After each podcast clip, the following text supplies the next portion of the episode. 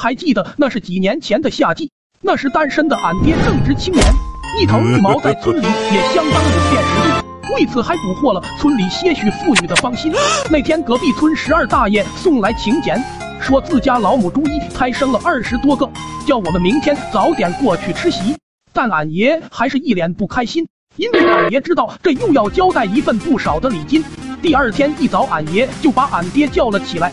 还特意嘱咐俺爹多拿两个编织袋，上一道菜就装一道菜，不给其他村民一点机会。这趟回来，咱家估计都能开几天餐厅了。两人简单的收拾收拾完就出发了。到了后，俺爷就把礼金递了过去。拿到礼金的十二大爷也笑得合不拢嘴，就示意上里屋先坐会，等把礼金收完，差不多就要开席了。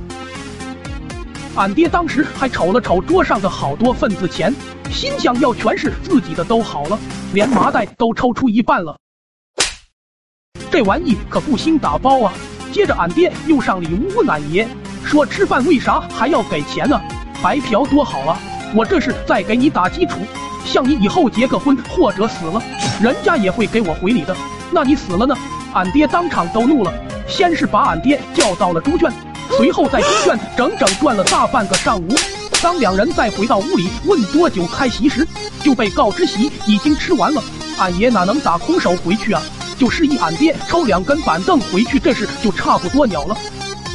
然后俺爷又与十二大爷唠着闲嗑，意思是这饭都没吃，看这礼金是不是给退一下？十二大爷明显是拒绝的，没说两句，房子就开始晃动了起来。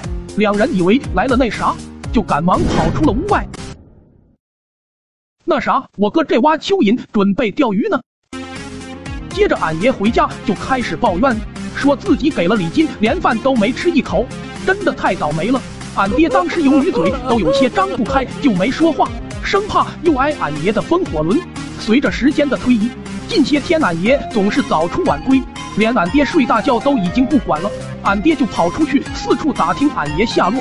然后在俩老头口中得知俺爷在隔壁村跟人学习什么铁头功，俺爹又着，急忙慌的赶了过去，看见俺爷正在对着铁栏杆发力，旁边一大妈还在说真特么厉害，应该是从小都开始练了。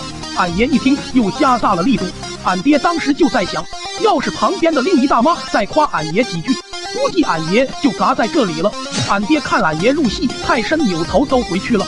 没过一会，俺爷都气冲冲的回来说：“我刚正乐呵着呢，十二大妈来电话说十二大爷嘎了，让咱家又过去吃席，真当俺家是开厂的，咱又嘎了一个。听说最近都死好几个了，你要再不结婚，让俺往回收点那啥，估计吃饭都要开始难了。那你嘎了呀？”